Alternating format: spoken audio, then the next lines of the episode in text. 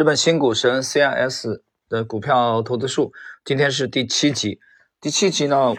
我们进入这个本书的第二章啊。第二章的主题是这个有大胆假设的人啊是胜利者。第二章呢，今天是我们看第一节啊。很遗憾的，二零一八年我的收益并不理想，所以也不好讲什么大话。二月份的时候，本来还有十九亿日元。啊，大概相当于一点一亿人民币的这个浮盈，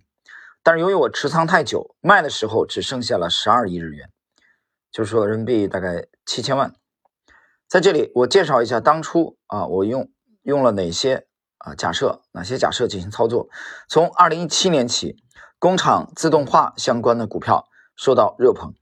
啊，就是 FA。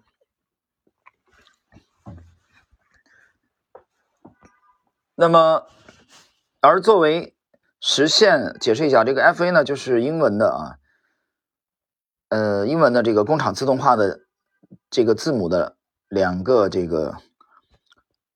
缩写啊，简称的这个这个这个缩写 FA 啊，两个首字母。而作为实现工厂自动化的主力担当，产业机器人制造商的股票受到热捧。如果引用新闻稿的解释，就是啊，中国等国家正式进入了节省劳动力的投资阶段，而日本正在进行工作方式的。改革，因此投资旺盛，所以对这些企业的产品需求量啊大增，业绩也大幅度提升。但这些经济新闻我就是简单的看一下啊，顶多参考一下。我真正关心的是哪些股票被买的多，哪些被卖的多。在二零一八年开市第一天啊，我买的这些股票，尤其是美国股市上日本的股票，被大量买入。日本股市开盘就直线上涨，我就抢购了相关的股票。在那之后，持续上涨期间，这些公司的季报相继发布。第一家是一月二十三日发布第三季度业绩的安川电机，四到十二月累计经常利润同比上涨百分之八十五。它这个经常利润啊，是日本会计准则下的啊这个计算收益的指标啊，它相当于这个国际会计准则当中的这个盈利营业利润啊与利息收入的总和。那么同比上涨百分之八十五，十月到十二月的业绩同比上涨百分之六十二，业绩非常好。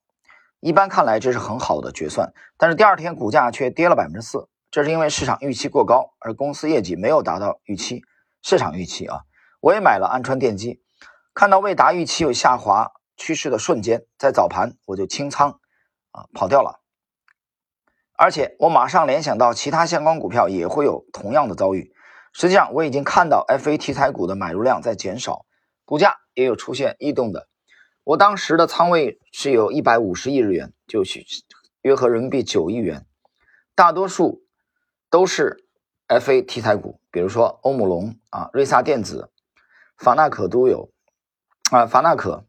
都有。我决定在季报公布前都卖了。接下来一天，我卖掉了一百亿日元啊，约合人民币六亿元左右的股票，清仓离场。按照我的交易规模，我一旦卖出股票会跟跌很多，结果一天就都卖完了。想想还挺不容易的。实际上季报公布之后，那些股票都开始跌了，然后开始空仓观察，我就有了这样的假设：安川电机和法纳可都是日经指数的股票，那么至此日经指数多是受 FA 题材股的牵引上行，接下来跌的话，同样指数也会受影响。因此，我做空了日经指数的股指期货。日经指数的股指期货是日经指数的金融衍生品。做空后，如果指数下跌，做空的人就赚钱，因为下跌势头持续。此后，我继续大量做空，如我所料，日经指数暴跌，结果我一时的浮盈达到十九亿日元，约合人民币一点一亿元。我就在推特上啊发言说，一举赚了十九亿。但在那之后，因为持有时间过长。实际的获利只有十二亿啊日元，那就是人民币大概七千万啊，七千万左右。呃，我们回顾一下今天他讲的这个操作案例啊，以安川电机为首的 FA 题材的这种啊，其实也就是工业机器人的啊，工业自动化的这些股票，呃，没有达到市场的预期，那么下跌，作者呢果断的就减掉了这些相关的股票，而且仓位挺重的啊。拿了将将近九差不多九亿元的这个相关的 FA 题材股，同时呢，他敏锐的意识到，啊这些股票会拖累日经指数走低，在这个时候呢，果断的做空日经指数。啊的期货啊，肯定有杠杆嘛，没杠杆不可能啊这么短就就浮盈这个十九亿嘛啊，一度最高浮盈十九亿，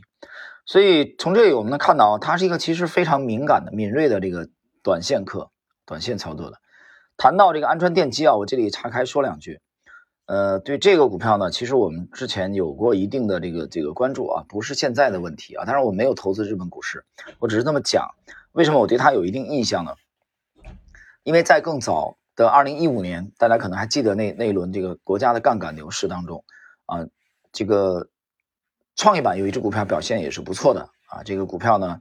你如果听过我之前讲的，有一个有一个专辑讲的是这个胡焕雍线。应该应该不会陌生的啊，从这个大概是从漠河啊到中国的云南啊的腾冲呢有一条线啊，从那条线呢我谈到了这个投资不过山海关啊，那么谈到了中国的两个三角洲啊，就是一个是长三角，一个是珠三角啊，中国经济最发达的那不是现在经济最发达的啊，数百年来啊都是这样的。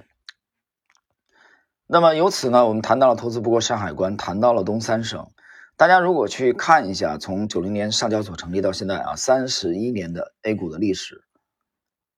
东三省的牛股并不会很多，没错吧？啊，早期还有，我记得九十年代啊，当时我还在深圳，没到上海之前的时候，呃，东北还是有牛股的啊，还是有。我记得，当然，比如说早年的有东大阿尔派，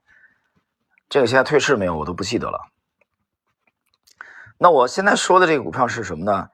嗯，就是叫就叫机器人，三零零零二四嘛，不不是不是建股啊，你别搞错了，这不是建股。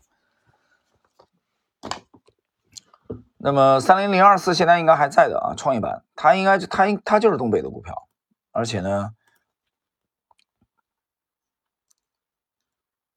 它的这个主营啊，